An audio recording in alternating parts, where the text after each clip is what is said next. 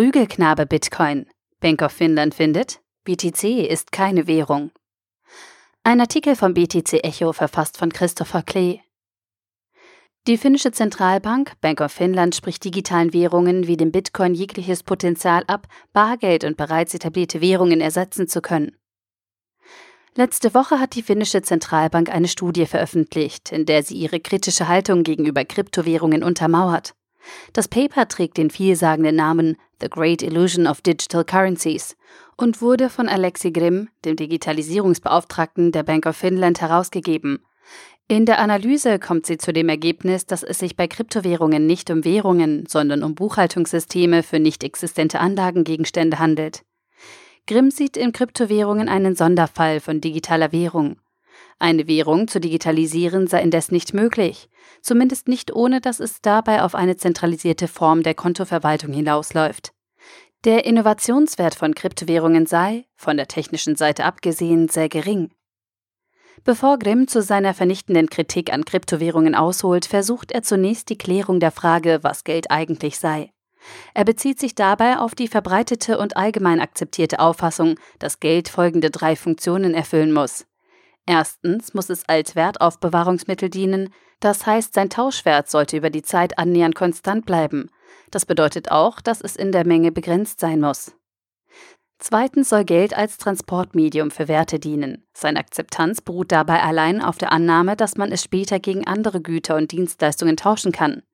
Zuletzt muss Geld das Kriterium der Rechnungseinheit erfüllen. Es muss also in vorher festgelegte kleinste Einheiten zerlegbar sein. Dadurch wird es überhaupt erst möglich, Produktionskosten und Verkaufspreis einer Ware oder Dienstleistung in ein Verhältnis zu setzen.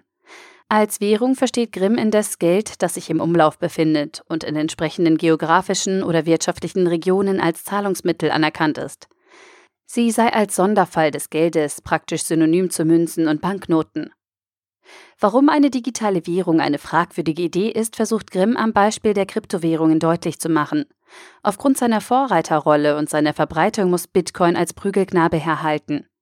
Zunächst kritisiert Grimm, dass es irreführend sei, von digitalen Münzen zu reden, da es im Bitcoin-System nichts gebe, was einer Münze ähnelt. Stattdessen bildeten Transaktionen den Kern des Bitcoin-Ökosystems. Da Transaktionen von Minern bestätigt werden müssen, würden sie entgegen der Behauptung Satoshi Nakamotos eben nicht ohne Mittelsmann auskommen. Grimm vergisst dabei, dass es theoretisch durchaus möglich ist, seine eigenen Transaktionen zu meinen. Außerdem ist die Emission von neuen Bitcoins, anders als die von neuen Banknoten, einem dezentralen Konsens unterworfen. Schließlich wird die Rolle der Full Nodes, ebenfalls eine Rolle, die prinzipiell jeder Teilnehmer innehaben kann, von ihm komplett ignoriert. Auch von der Blockchain als Transaktionshistorie zeigt sich Grimm wenig beeindruckt. Der zugrunde liegende Mechanismus der Aufzeichnung unterscheidet sich nicht von den Hauptbüchern, die seit Hunderten von Jahren zur Anwendung kommen. Er geht sogar so weit, der Blockchain ihren dezentralen Charakter abzusprechen. Für alle Zwecke und Absichten ist die Blockchain ein zentralisiertes Hauptbuch. Die Tatsache, dass es von diesem mehrere synchronisierte und über ein Netzwerk verteilte Kopien gibt, ist irrelevant, weil alle dieselben Daten haben. Ein Satz, wie er nur von einem Zentralbanker kommen kann.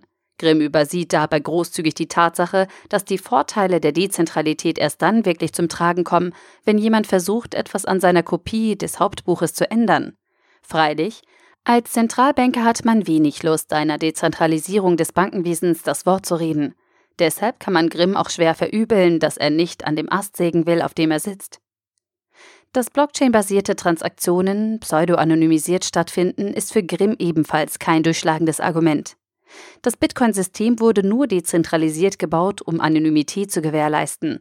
Dies geht jedoch zu Lasten der Effizienz. So ist das Bitcoin-System weitaus langsamer und kostspieliger im Unterhalt als jedes andere existierende Bezahlsystem. Natürlich spielen Visa, PayPal und Co. in einer ganz anderen Liga, wenn es um die maximal mögliche Zahl an Transaktionen pro Sekunde geht. Sicherheit, Dezentralität und Transparenz haben nun einmal ihren Preis. Es ist ein klassischer Strohmann der Zentralbanken, wenn sie statt über die eigentliche Motivation über Skalierbarkeit und Effizienz sprechen. Außerdem hat ein Bitcoin-User zumindest die Möglichkeit, seine Transaktionen schneller abgewickelt zu sehen. Er muss dazu lediglich den Minern eine höhere Transaktionsgebühr in Aussicht stellen. Die Kunden von zentralisierten Zahlungsdienstleistern haben diese Möglichkeit nicht und sind auf Gedeih und Verderb deren Konditionen ausgeliefert. Die Skalierungsfrage ist so alt wie Bitcoin selbst. Zahlreiche alternative Kryptowährungen haben sich der Problematik bereits angenommen und die Anzahl möglicher Transaktionen pro Sekunde steigt ständig. Ein Payment Channel in Ripple kann theoretisch auf über 50.000 Transaktionen pro Sekunde hochskaliert werden und würde sich damit auf Augenhöhe mit Visa befinden. Das für den Bitcoin entwickelte Lightning Network könnte diesen Wert noch um ein Vielfaches übertreffen. Grimm schließt mit der These, dass Kryptowährungen in ihrer Essenz nichts anderes seien als Buchhaltungssysteme für nicht existente Einlagen. Er begründet dies damit, dass Geld immer in zwei Formen vorliegen muss: als Münzen bzw. Banknoten und als institutionell gedecktes Buchgeld. Wenn dieses Geld nur digitalisiert wird, steht am Ende nur noch eine Rechnungseinheit. Nun kann man nur so lange von institutioneller Deckung sprechen, wie Bürger und Anleger in diese Institutionen, sprich Staaten und Zentralbanken, vertrauen.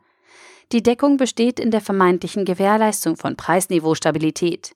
Die USA und Europa hatten länger nicht mehr mit einer Hyperinflation zu kämpfen.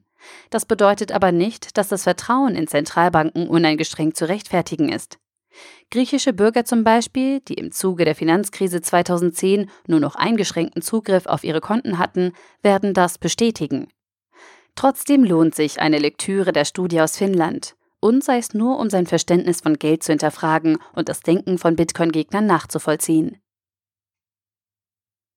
Der Artikel wurde gesprochen von Priya, Vorleserin bei Narando.